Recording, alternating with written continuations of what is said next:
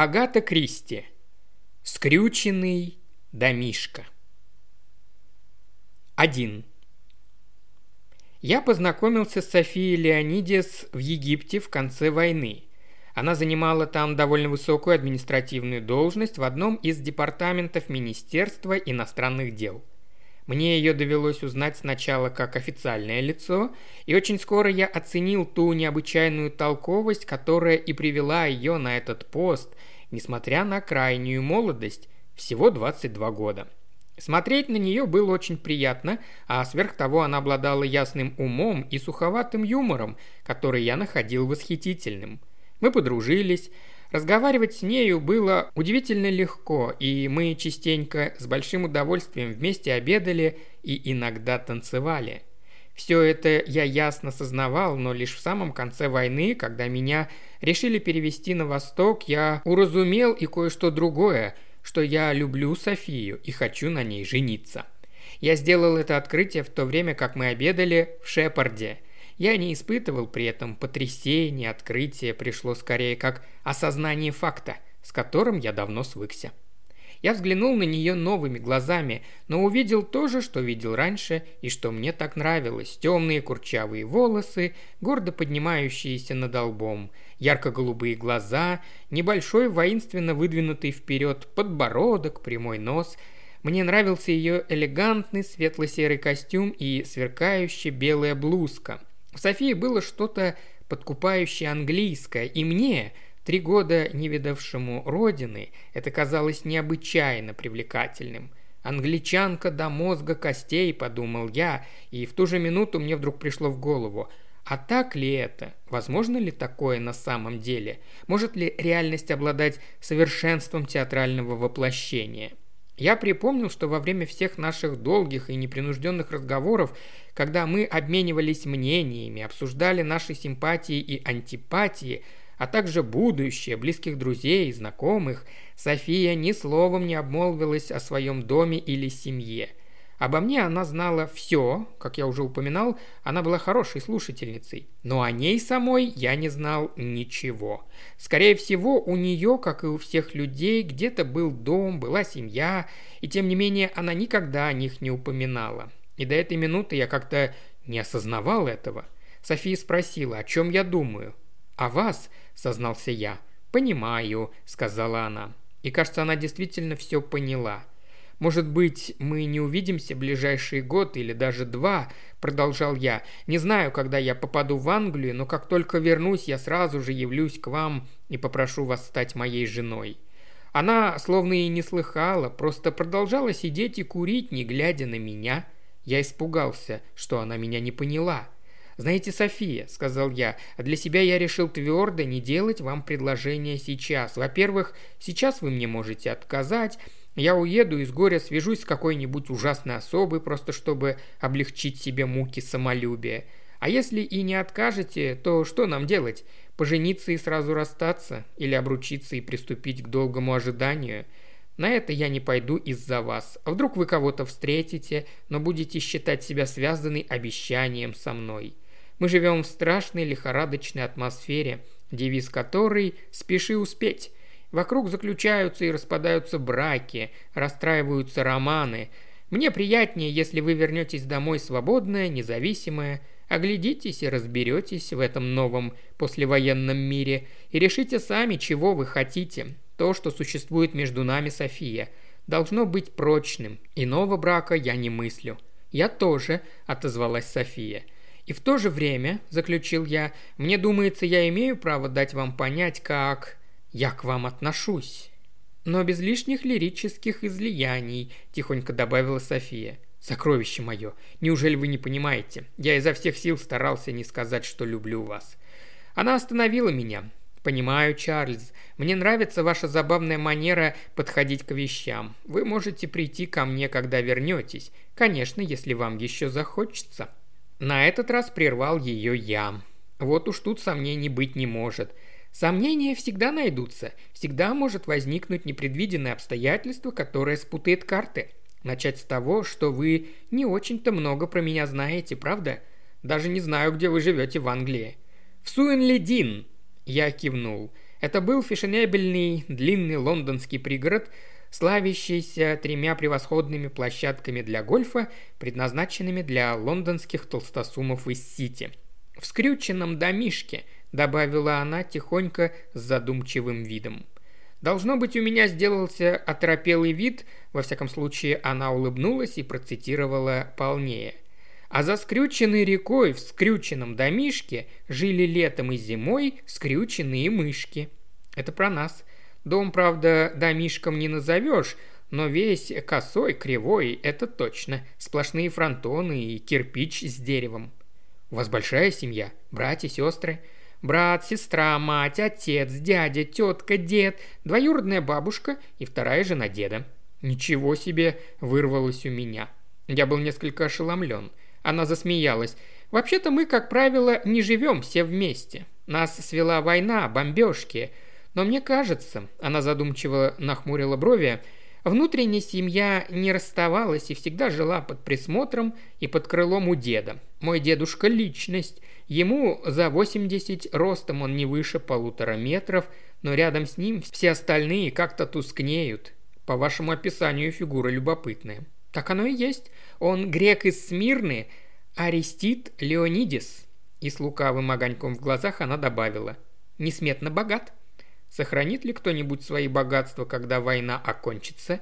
Мой дед, с уверенностью ответила София. Никакая политика выкачивания денег из богачей его не проймет. Он сам выкачает деньги из кого угодно. Интересно, добавила она, понравится ли он вам? А вам он нравится? Больше всех на свете, ответила София. 2. Прошло два с лишним года, прежде чем я снова попал в Англию. Прожить их оказалось нелегко. Мы переписывались с Софией довольно часто. Ее письма, как и мои, не были любовными, скорее переписка двух близких друзей, обмен мыслями и мнениями, соображениями по поводу каждодневных событий. И все же, что касается меня, да, по-моему, и Софии тоже, чувство наше друг к другу становилось все глубже и сильнее. Я возвратился в Англию пасмурным теплым сентябрьским днем. Листья на деревьях в вечернем свете отсвечивали золотом. Порывами налетал шаловливый ветерок. Прямо из аэропорта я послал телеграмму Софии. Только что прибыл ТЧК, согласны ли пообедать сегодня вечером?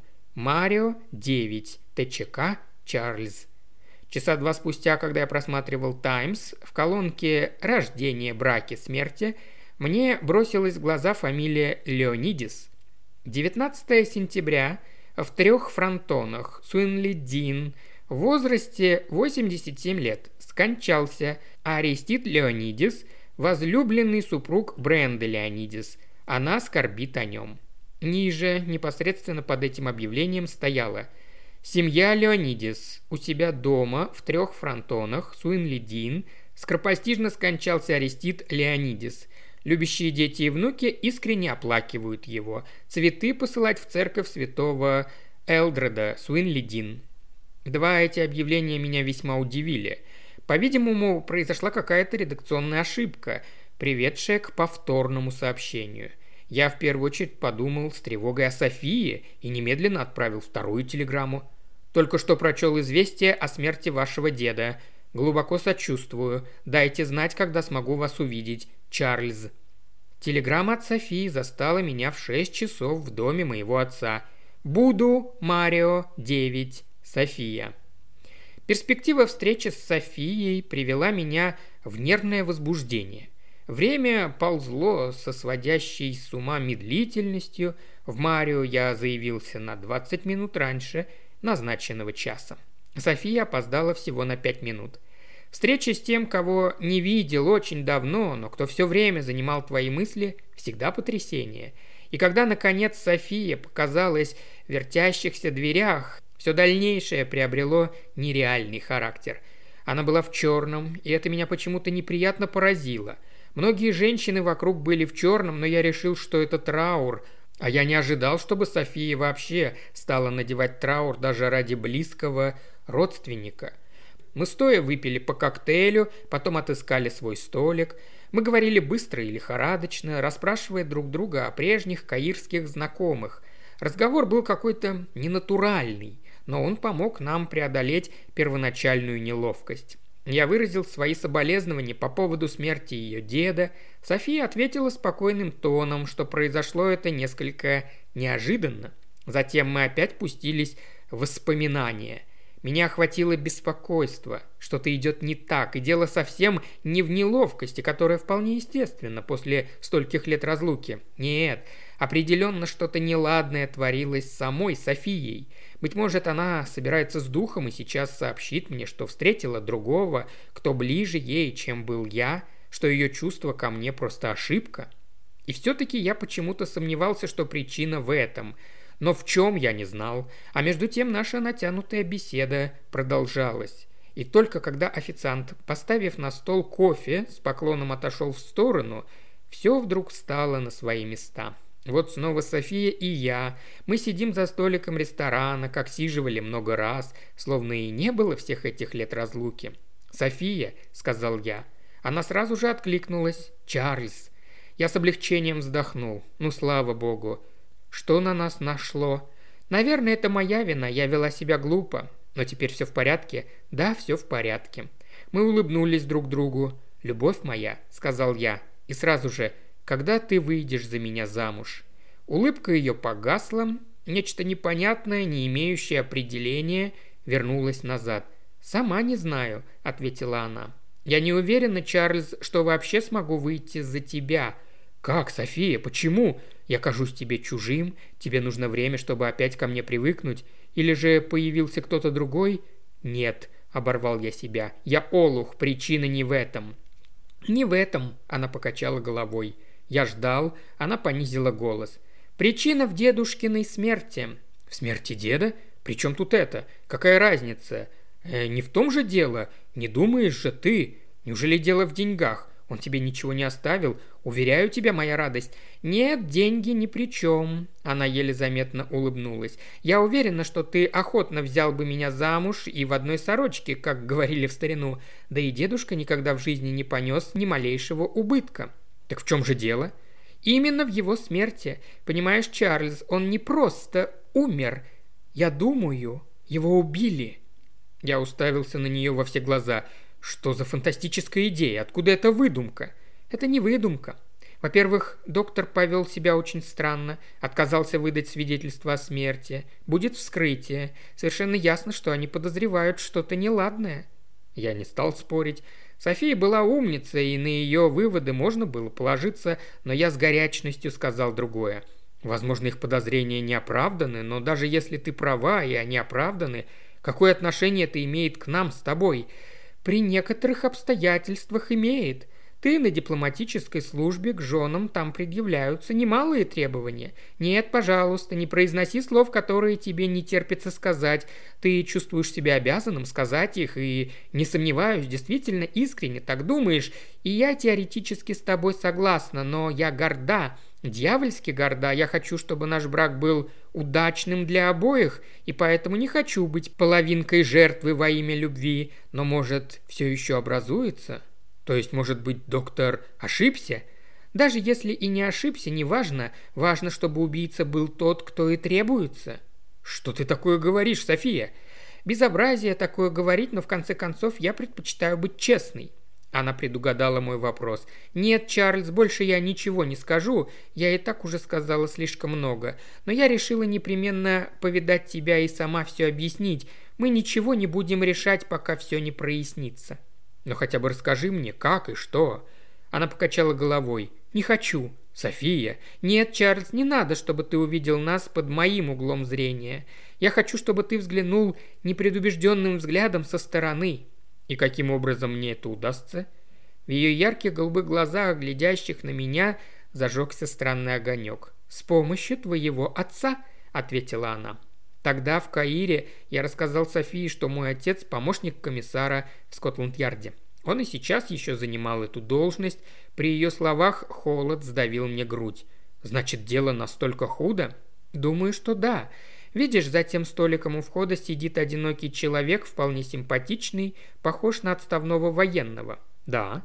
«Он стоял на платформе Суинли Дин, когда я садилась недавно в поезд». Ты хочешь сказать, он следит за тобой? Да. Думаю, вся наша семья находится, как это называется, под наблюдением. Нам, в сущности, намекнули, чтобы мы не покидали дом, но я решила повидать тебя во что бы то ни стало». Она с воинственным видом выставила твердо очерченный подбородок. Я вылезла из окна ванной и соскользнула вниз по водосточной трубе. «Любовь моя! Но полиция хорошо знает свое дело. Кроме того, я же посылала тебе телеграмму. Словом, неважно. Зато мы здесь вместе. Но дальше мы должны действовать в одиночку». Она помолчала, потом добавила. «К сожалению, нет никаких сомнений в том, что мы любим друг друга». «Никаких», — повторил я, — «и не говори к сожалению. Мы с тобой пережили мировую войну, чудом избегли смерти, так почему же смерть очень старого человека?» Сколько, кстати, было ему лет? 87. Да, конечно, это было написано в «Таймс». Если хочешь знать мое мнение, то он просто умер от старости, и любой уважающий себя терапевт признал бы этот факт. «Если бы ты был знаком с дедом», – проговорила София, – «ты бы удивился, что он вообще мог умереть». Уважаемый слушатель, ты прослушал ознакомительный фрагмент аудиокниги. Желаешь продолжить слушать аудиокнигу? Тогда подписывайся на канал Ильи Кривошеева на Бусте. Ссылка на канал в описании.